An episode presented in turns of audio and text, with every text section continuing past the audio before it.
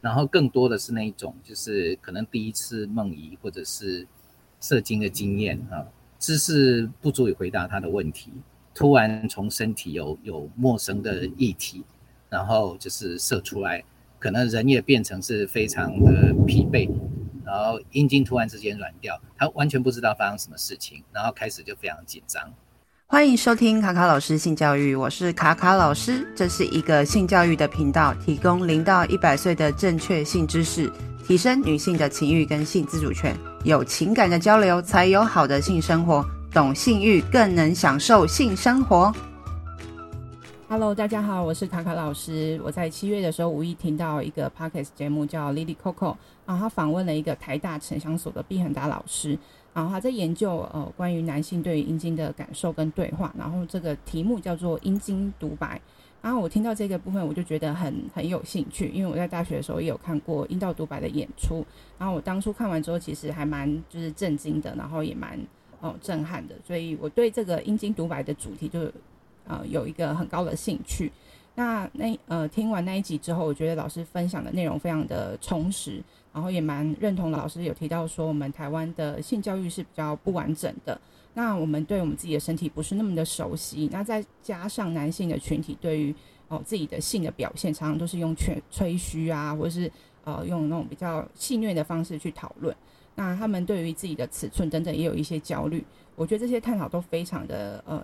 非常有感，所以也希望说能够邀请毕恒达老师来多聊一下。那我在做这个访谈的呃之前呢，也有做了一些调查，说，哎，老师他其实他的生长，呃，生学习的背景是哦、呃，在念土木相关的，然后现在是在成大呃在那个台大的哦、呃、城乡所哦担任老师。那发现他其实他的授课的议题有蛮多是跟性别相关的，所以也蛮好奇说，哎，老师为什么呃为什么是？做城乡所的老师，然后做蛮多跟性别相关的议题，然后甚至这次做阴茎独白的研究呢。其实阴茎独白也不算是太特别了，因为在这个研究之前，我也我也做过那个阿鲁巴的研究了。嗯、那因为我回台湾现在三十年了，那这三十年来其实大概陆续的没有停，一直在做跟性别有关的研究。那当然也要感谢说，就是台大城乡所是一个非常开放的空间，所以它不会限制说老师的研究的题目。那跟城乡所比较有关的，可能是性别与空间的议题啦。那这个我也做过很多的研究，就是从呃，譬如说呃，住宅空间，我做过已婚妇女的住宅空间体验。那我也帮教育部做过呃，无性别偏见呃的那个呃校园空间的设计准则。那呃，那可是，在做这一些性别与空间研究的时候，当然有的时候会觉得，好像有一些跟性别有关的基础研究还是非常必要的。所以我以前也做了性别意识形成历程的研究，包括男性或者是女性啊。那这些研究不见得会跟就是城乡，就是我们的空间研究有那么直接的关系。可是，对于一般的这种性别的基础的理解啊，那当然长远来看也是可以回到，就说我们性别与空间的这样子的研究专业。对，那会做阴茎独白，当然就如你所讲，一定是还是受到就是阴道独白的影响跟启发嘛。那我是在那个就是呃二零诶没有记错，应该是二零零五年的时候，嗯，就是有两个单位嘛，包括暨南大学，包括就是另外几个呃妇女团体，他们呃分别刚好都是那一年在台湾首演呃那个阴道独白。那我有两个我都有到现场里面去看看过那个舞台剧的表演，那他会觉得说，诶那呃。有阴道独白，为什么会没有没有人在做阴茎独白？所以其实是从那时候开始就有个念头，等就是有空时机到的时候，也许我就可以来就是申请一个研究计划来做呃阴茎独白。嗯嗯，了解。那就刚刚老师也提到说，你就觉得时机到要来申请这个研究计划。哎，那你当初在跟科技部申请的时候，你觉得会有一些困难吗？呃，我觉得并不会耶，就说呃。审查者哈，他我们教的是研究计划嘛，所以他审的是说这个研究计划，呃，里面包括譬如说我对于文献理不理解啊，然后我的研究方法到底适不适当，他们也会参考说我过去长期以来以前曾经发表的论文，所以其实他们应该非常清楚，就是在阴茎独白之前，其实我已经做了不晓得多少个呃跟性别有关的研究了。那他们并不会说，就是因为我在城乡所，所以就说不可以做，就是好像不不太跟我们这一个所的专业有那么直接关系的计划。他们可能比较不是这样在思考。所以只要觉得这个计划是有意义的，有学术上的价值或应用的价值，然后这个老师或研究者他具有这样子的背景跟能力，那计划书符合他的条件，他们就可以通过。对。嗯，了解。那老师可以分享一下，嗯、先大概介绍一下说，说如果有些听众还没有听过，嗯，哦，阴茎的读法其他的节目的访问的话，嗯、你可以简单介绍说，哎，这个研究是做什么的，然后为什么想要做这个研究？哎，因为就是有关于阴茎的研究哦，当然主要绝大多数的我们上网去查哦，大概都是医学的研究比较多啦。哦。那医学里面可能有很多又是研究那种就是异异经阴茎的异常的状况的那种研究哦。那可是比较从社会人文角度来研究阴茎的，不管是心理经验或者是文化上面的意义，相对来讲，就是它的研究其实是非常少。对，所以就是在这样的情况底下，就是想要做这个阴茎独白。那呃，也因为就说这个累积的研究并不多。所以，我们一开始在做这个研究的时候，就是并没有说把那个主题限缩在一个非常特定的一个一个主题上面，而是一个比较广义的说，我们就是开始要收集跟阴茎有关的各种经验，我们都我们都有兴趣。那我当时是把它呃大致上把它分成从四个角度来探讨阴茎的经验。那第一个，我们把它叫做那个就是阴茎的知识啊，就是。男生到底怎么认识？从成长的经验当中，他怎么认识自己的阴茎？他知识如何取得啊？或者说他知识的内容到底是什么啊？以及知识跟经验之间的差距到底是什么？那这是第一大项啊。那第二个我们把它叫做那个就是阴茎的感受啊，就是 feeling 那个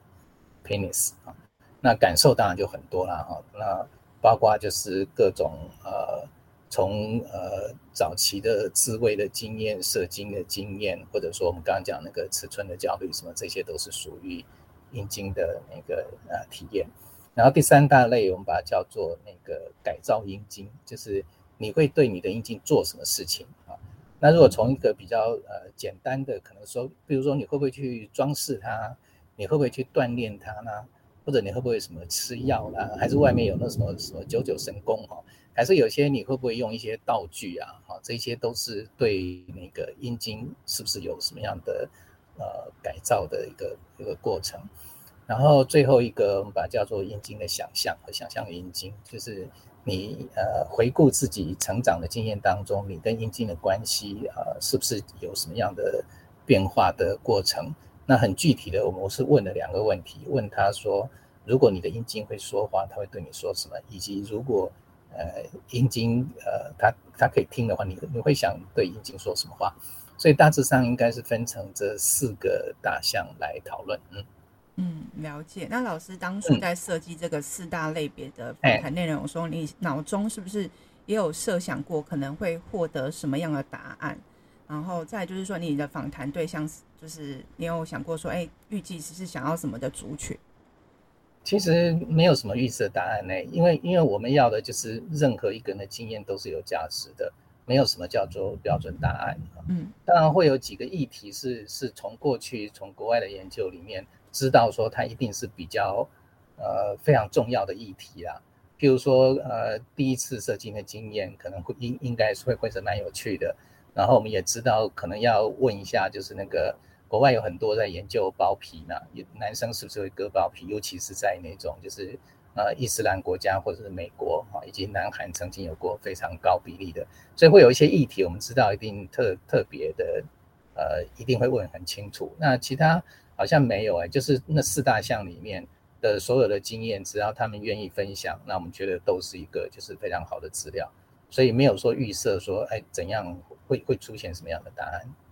嗯，了解。那访谈的对象也是没有特定诶，因因为我们也没有什么假说了哦。因为如果有假设，我们当然会说，就是根据这个假说，我要去找寻受访者嘛。然后你的变相是什么，所以你要有什么哎，要有个对照或什么之类，我们也也没有特别。那我我我们在认识这个人之前，比如说访谈之前，其实我们也不会知道他的应经经验是什么，所以你很难事先做那种所谓的那种抽样，因为很往往就是你问到了才知道，不见得说年年纪大的就比较保守，年纪小就比较怎样。我觉得这个也很难说，还是有很多因着个人的成长经验、家庭背景啊什么会受到一些影响，所以我觉得好像就是也没有。那我们当然呢，呃，问得到我们就问了啊。那当然就是呃，一般来讲，我们访谈的时候都说那个 variety 啊，就是多样性越高越好。所以呃，从外表可见，我们当然知道说，呃，最好要问到不同年龄，因为时代背景不一样，可能会有具有一些时代差异。那我们一定知道说性倾向可能会影响，所以当然也会问到同性恋、异性恋，甚至我们有问到所谓的无性恋、双性恋，其实我们都有问到。那另外一个呃，也。我们也问到一些，就是跟性比较有关的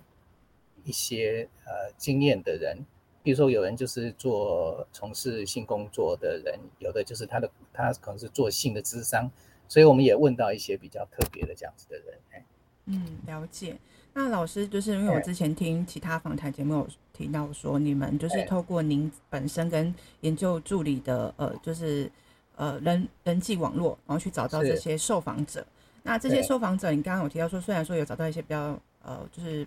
工作背景比较特别的，然后或是他的年龄是比较多样化的。那你觉得在这些就是你们找到这些人当中，你会觉得会因为家庭或教育背景不同，然后他们在表达关于阴茎的一些，例如说像感受啊，或者是说他们的改造的部分，你觉得他们在讲的时候的那个过程当中，会不会有一些差异化？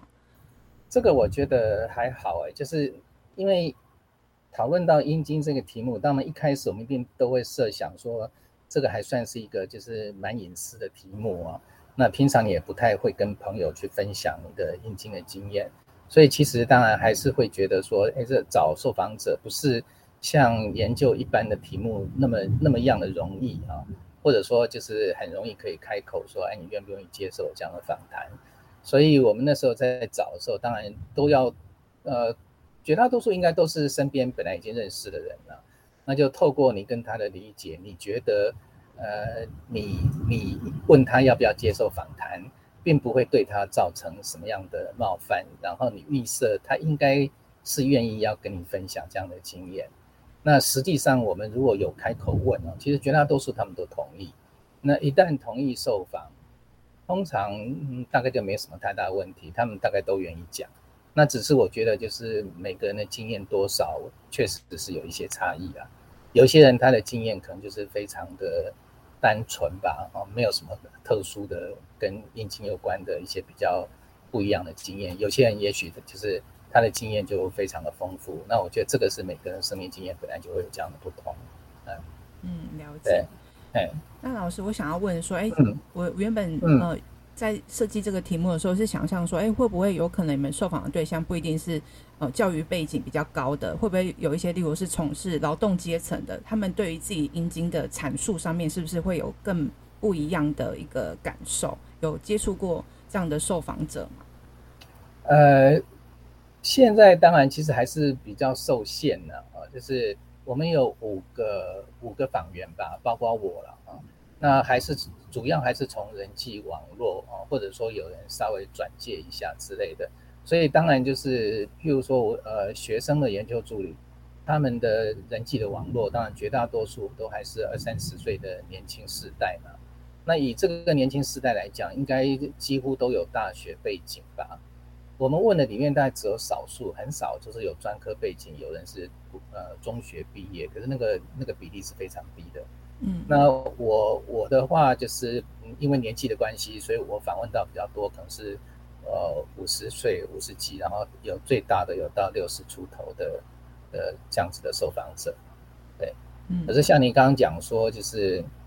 呃劳动背景的，我们也希望可以问到这方面比较不一样的啦，对，嗯。呃，譬如说，就问那个什么那种黑道啊大哥，假设我们可以问到，我觉得应该可能也会蛮有趣的。哎，嗯嗯，对，好，那老师，那你有预计就是说，哎、嗯，接下来就是还要继续访谈多少人？那是呃，例如说你希望在不同世代里面，它的比例上的分就是分配上面是可以稍微再平均一点等等的，或者说，哎，在性取性倾向的部分可以再再多找一些不同的，例如说跨性别啊，或者是说等等之类的，有没有这样子的想法？呃。我原来是申请科技部的计划，所以那个时候我的目标是要访问二十个啊。那当然二十个已经都有了，然后我也写了一篇英文的论文，现在正在写中文的论文。如果就这个论文来看的话，当然现在的资料是是可以写是没有问题的。那长远来看，我们当然还有另外一个目标，就是不只是写论文，还是希望就像阴道独白一样，它除了那个书籍访谈的写成了书籍之外。如果可以做成一个舞台剧的话，它可能可以，呃，产生更大的影响吧，或者会有一些不同的观众。所以对我们来讲，就说持续的，如果有人愿意接受访谈，我们当然持续的会愿意一直在问。那嗯，人当然是可以问到多少是越多越好，因为每个人的经验多多少少有一些类似，可是每个人可能都还是会有一小部分是一些就是。可以问到、听到，呃，过去没有听到的故事，那你说性倾向这个，其实我们反而我们问到的就是男同志的比例比异性恋还高，哎。那我们也问到有无性恋，也有问到，那双性恋也有问到。那你你刚提到跨性别哦，这一次的研究没有特别呃访谈跨性别。是因为我觉得好像，呃，我当然认识蛮多跨性别者，可是我觉得好像还没有熟到说，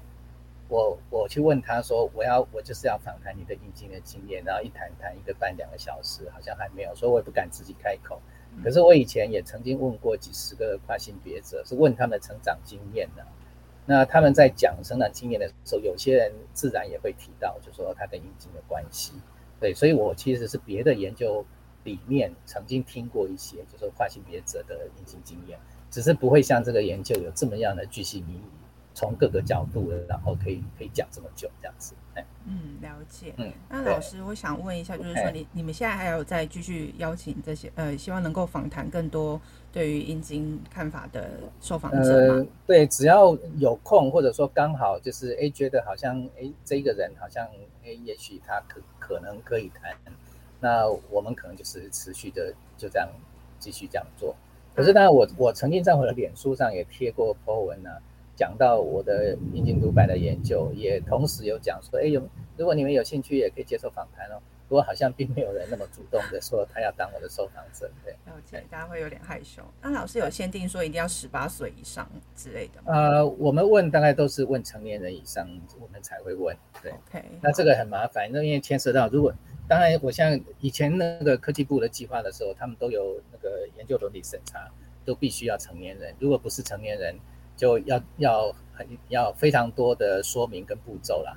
你要怎么处理，然后甚至什么要经是不是要有什么法定代理人的同意啊？然后内容要经过审查，然后事后是不是要做一些什么什么追踪啊什么的？对，所以那个时候我们的设定的是就是成年以上才问。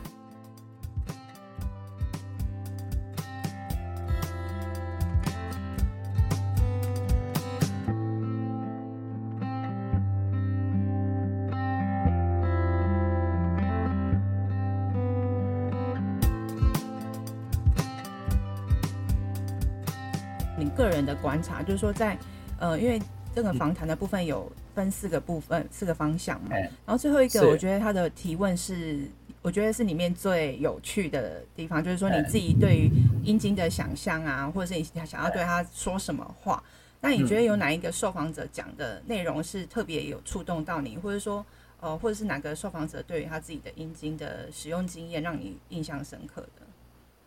那个。阴茎对话那一个哈，绝大多数的回答其实分成了几类嘛，对，一个一个都是说就是要感谢他，因为阴茎带给他非常多很愉悦的经验嘛。可是同时也有很多人是觉得好像对阴茎是过度使用啊，所以觉得好像阴茎会有一点抱怨说，你你的心理的问题，你的紧张焦虑为什么是要由我由阴茎来帮他解决？就是有蛮多人提到这一个。那你说比较特别啊，印象比较深刻，可能是有一个，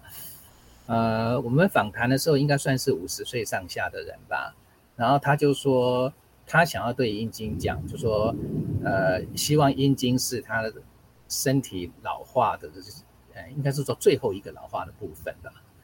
那如果阴茎要对他说什么的时候，阴茎会说，就是我希望能够就是服务你，就是到最后一刻。我觉得这一这一个我那时候听到的时候是是觉得印象非常深刻。嗯，了解。那老师想问一下，就是目前除了因为我这个下面这一题跟上面那一题其实有点相似，嗯、那就是只是比较访问说你个人的感觉，就是从启动计划到目前为止，嗯、你觉得自己有什么样的心得或感想吗？呃，有什么感想哦？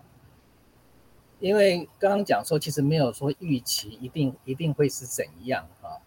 那如果是从呃访谈的四大面向来谈的话哈，就是阴茎知识的这个来看的话，就是呃，因为以我的成长的年代啊，因为因为我们在念国中的时候，那个十四十五章，老师是真的就是跳过不讲，所以我们就是课本都是要自己。呃，躲在那个什么角落里面自己偷偷看，是那样子的年代。那当然，随着时代的变化，照理说应该会有蛮大的改变的。可是实际上来看的话，好像并没有想象中的，就是有那么那么那么明显的那样子的变化。所以，呃，年轻的学生，我觉得往往他知识其实还是靠他自己要。要怎么讲？他是自己自己要去找寻资料了，而不是透过正式的教育或透过父母去教。那每个人可能会不一样啊。如果看他搜寻到的是什么资料，因为资料有的时候是比较正确的资料，有一些资料其实也也角度可能也非常偏颇的。那这个时候他必须要有独立判断的能力。对，那世代差异是蛮大的。从资讯来看的话，就是以前我们呃资讯一定非常少嘛。连 A 书什么的 A 片都不一定是那么容易取得，可是现代的网络手机时代，他只要手机一上网，他看到的不只是文字，他连那个影像其实都是非常容易都可以看得到。那我觉得这个是这个世这个世代之间就是一个非常明显的差异。嗯，那老一老一点的人，并不表示他对性没有兴趣或好奇，而是他要找寻资讯，相对来讲需要更努力，需要。或者说要有更有想象力，比如说有的人就要借用什么武侠小说里面的某些描述的情节，然后来得到一些他对于阴茎的一些理解。如果是从改造阴茎这个角度来看的话，其实多数的人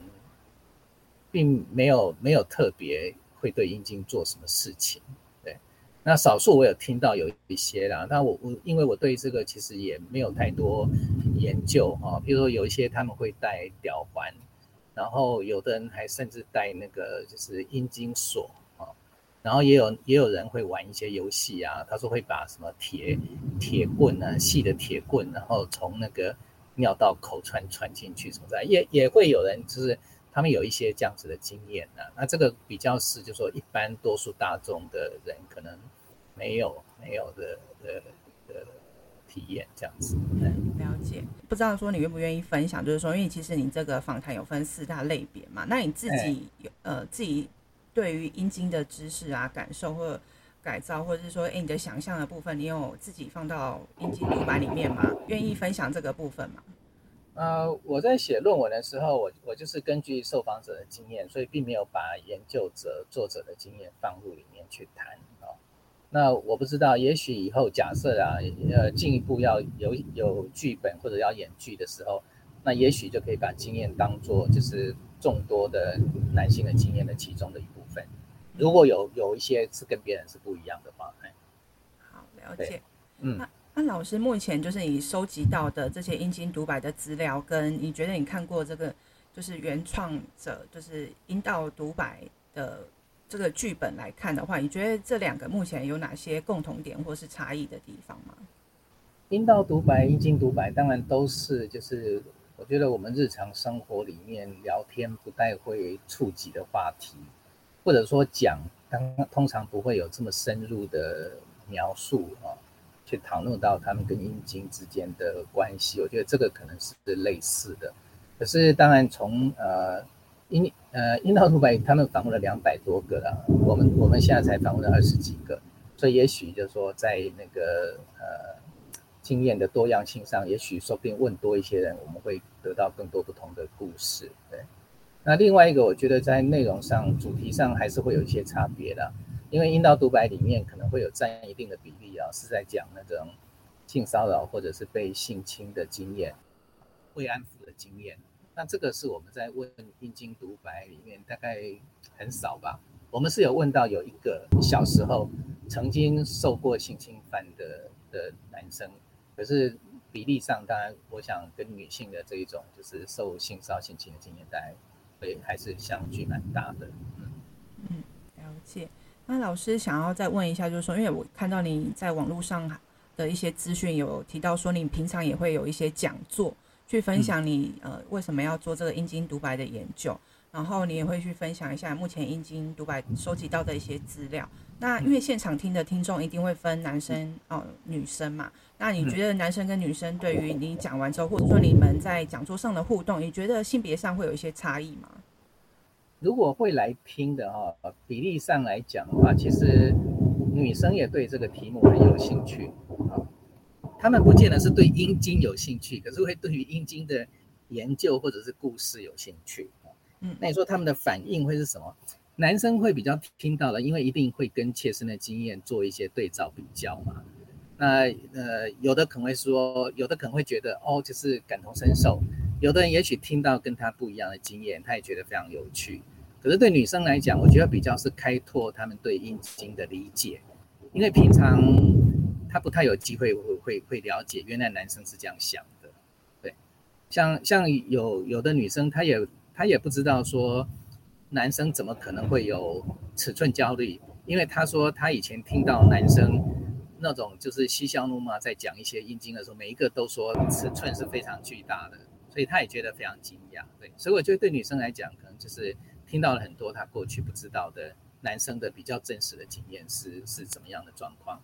嗯，了解。那老师，你觉得在受访者当中，其实你会跟他们聊蛮多过去的成长的经验，会影响到他们自己的阴茎的看法吗？那你觉得有没有哪些话是真的会影响，就是男性对于自己的阴茎上面的焦虑，或者说比较呃会有一些担忧的一些想法？例如说。哦，可能是无论是 A 片或是男男生之间的开玩笑的话，哪些话会真的会伤害到他，或者说会造成他某部分的一些错误的想法这样子？因为像我刚刚讲说，很多的这种资讯都是自己去寻找嘛。那同侪之间偶尔会讲，可是讲的也不见得是那么真实的感受，而比较是就是当笑话的方式带过啦，或者是互相吹嘘啊，对。那嗯，多数人是看 A 片，知道说 A 片是，呃，透过特定的镜位剪接啊，而且那个演员也是都经过特别挑选啊。可是好像难免还是会跟自己的对照之后，就觉得自己有所不足。每个人其实都不一样，那也不必说一定一定怎样就是最好，或者说有一个什么标准的状态。然后我们就是接受你自己，就是。对自己的样貌就是这样子，那每一个人其实都是蛮平凡的，可是他就是真实的存在。嗯，了解。嗯，那老师，那你觉得目前受访了这么多人之后，嗯、你觉得呃，刚刚也有稍微提到说，嗯、其实，在学校跟家里面的性教育是比较不足，而且经过了世代之后，你以为会有点进步，结果好像也没有。嗯、那你觉得现在，你觉得如果说你可以有机会？就是可以跟大家分享，你觉得学校跟家庭应该要扮演什么样的阴茎教育或是性教育的角色？应该教授怎么样的内容给孩子？嗯，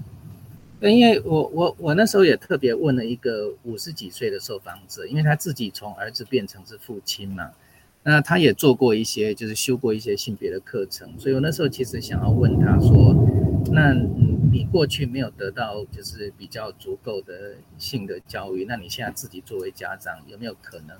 给你自己的儿子有一个比较好的教育过程？结果发现他好像也没有。他他他的回答是跟我讲说，这种事情好像好像不是说，诶什么儿子你来房间，然后裤子脱下我就开始就讲。他说不是这样子，通常一定也需要有一些好像情境啊，比如发生什么事情的时候，顺势就是可以教育他。那他又提到说，他知道他的小孩子手机里面其实是有 A 片，然后他也曾经在打扫房间的时候看到他地上滴了几滴精液，可是他好像就是也是就是。呃，随口提一下，也没有也没有借这个机会跟小孩子就是更进一步的分享一下，就是青春期的那个男性的生理的成长的经验到底是什么？好像他也也并没有这样子。那我觉得这个可能都是就是我们大环境底下就是没有这样的习惯，或者还是把性当作是一个非常隐私的，然后个人的呃的事情。对。那像我问到一些，就是说。要教什么东西啊？呃，他们讲最多的都是说很小的时候，呃，通常会跟父亲可能一起洗澡，或者说父亲母亲会帮他洗澡嘛。那父母亲大概会讲的，大概都是说，哎，你那边要要洗一下啊，这样对你比较好。可是那怎么洗？有的会讲说啊，你要你要怎么把那个包皮拉开？可是其实他们也不知道。那个那个所谓的拨开或拉开的意思到到底是什么？那往往都是要等呃自己年纪大了之后，然后慢慢摸索，或者说自己去寻找资料才知道哦，原来是这样子的回事。那可是有的可能就会经历过一些很不愉快的经验呢、譬如说有一个受访者他在尝试这个拉那个包皮的时候，然后发现哎退不回去了，然后开始红肿了，可是他也不好意思问，也不敢去看医生。好，然后有人说，就是呃，看到自己的阴茎的后面的那个系带的那个构造，他觉得长得很奇怪，然后他觉得是不是出了问题，还还想过说是不是系带那边长坏了，想要拿剪刀把它剪开啊什么之类的哈。然后更多的是那一种，就是可能第一次梦遗或者是射精的经验啊，知识不足以回答他的问题，突然从身体有有陌生的液体。然后就是射出来，然后可能人也变成是非常的疲惫，然后阴茎突然之间软掉，他完全不知道发生什么事情，然后开始就非常紧张。那当然可能经过一段时间之后，他又上网去搜寻资料，解决了，然后知道原来发生这个事。可是中间会有一一个一个期间，他会以为自己做错事啊，还是会以为就是他的身体呃是不是坏掉，然后就是没有办法恢复啊。就有很多这样子的这一种的这种紧张或者是担忧的这一种情境，对，那这个其实可能如果有一个比较好的教育的话，好像应该不必每个或者很多男生要经历过这样子的过程。嗯，了解。那刚刚老师也有提到说，哎，有一些像受访者有提到说，哎，觉得自己没有接受过呃完整的教育，然后自己当家长之后会给孩子什么样的？呃，知识的内容，结果自己也是蛮不好意思去开口的。你觉得这不好意思开口，除了是大环境的关系之外，还有什么样的呃情绪或者什么样的想法在里面，让他们没办法去开口跟孩子讲？我觉得这好像是大环境哎、欸，就是我们整个社会里面，就是不太，就是有一点避谈这一个。像我前一阵子我看到，哎，是芬兰还是丹麦？他们就是有电视上面的影像的性教育，他们就是非常直白，然后你就是具体的可以看得到他的生殖器，可是你知道他的那种态度就是一个非非常轻松自在，然后就是好像就在谈论人的本来就是身体的一部分会成长会经历的历程。所以就是呃有一个这样的环境，我觉得大家会比较用一个比较平常的的态度去看它，嗯，否则就会像我问到很多的小孩子的经验，他们就会这样讲啊，就是小孩子在成长过程当中本来就是很喜欢问嘛，为什么这个为什么那个为什么，因为他就是对世界充满了好奇嘛。可是每次他只要一问到就是跟性还是跟生殖器阴茎有关的时候，他会透过一些家长的情绪的反应，哈，家长突然变得紧张了，家长突然不回答你的问题的，然后顾左右而言他，然后或者说家长甚至会生气，然后或者说看到你手在摸，他会把你的手打掉，然后甚至有恐吓，跟他说你再这样以后你长不高，还是这样子以后会生病。那我觉得小孩子就是在大人的这一些反应里面，他还搞不清楚那个是什么的时候，他就知道它是一种禁忌的，他不。他可以问别的问题，可是不可以问这个问题，所以我觉得这个是整个这样子的大环境里面啊，最后形成的这样子的问题。嗯，对，我觉得刚刚毕老师讲到一个蛮好，嗯、就是说其实小孩子也是会观察家长的反应跟情绪，所以他们知道说这件事情是不能问了之后，他其实以后也不太会跟家长谈了。对，对所以他们他们有什么样的经验？譬如说第一次射精，他们梦遗，他或者说他们觉得，哎，是不是呃有呃阴茎可能有问题，有生病了？那通常大多数人其实都不会跟父母讲，嗯，都是有的时候也许会问一下通才，要不然就是自己就是去找寻资料这样子，对，嗯嗯，了解。好，那非常谢谢那个毕老师愿意接受访问。虽然说这一集在那个雷雨交加的的感的背景之下录完了，那还是非常谢谢毕老师跟我们分享这次这个阴茎独白的研究。那如果说大家对于这个研究计划很有兴趣，想要自告奋勇分享自己的阴茎故事的话，可以跟毕老师联络。好，那今天节目就到这里喽，谢谢毕老师。好，谢谢。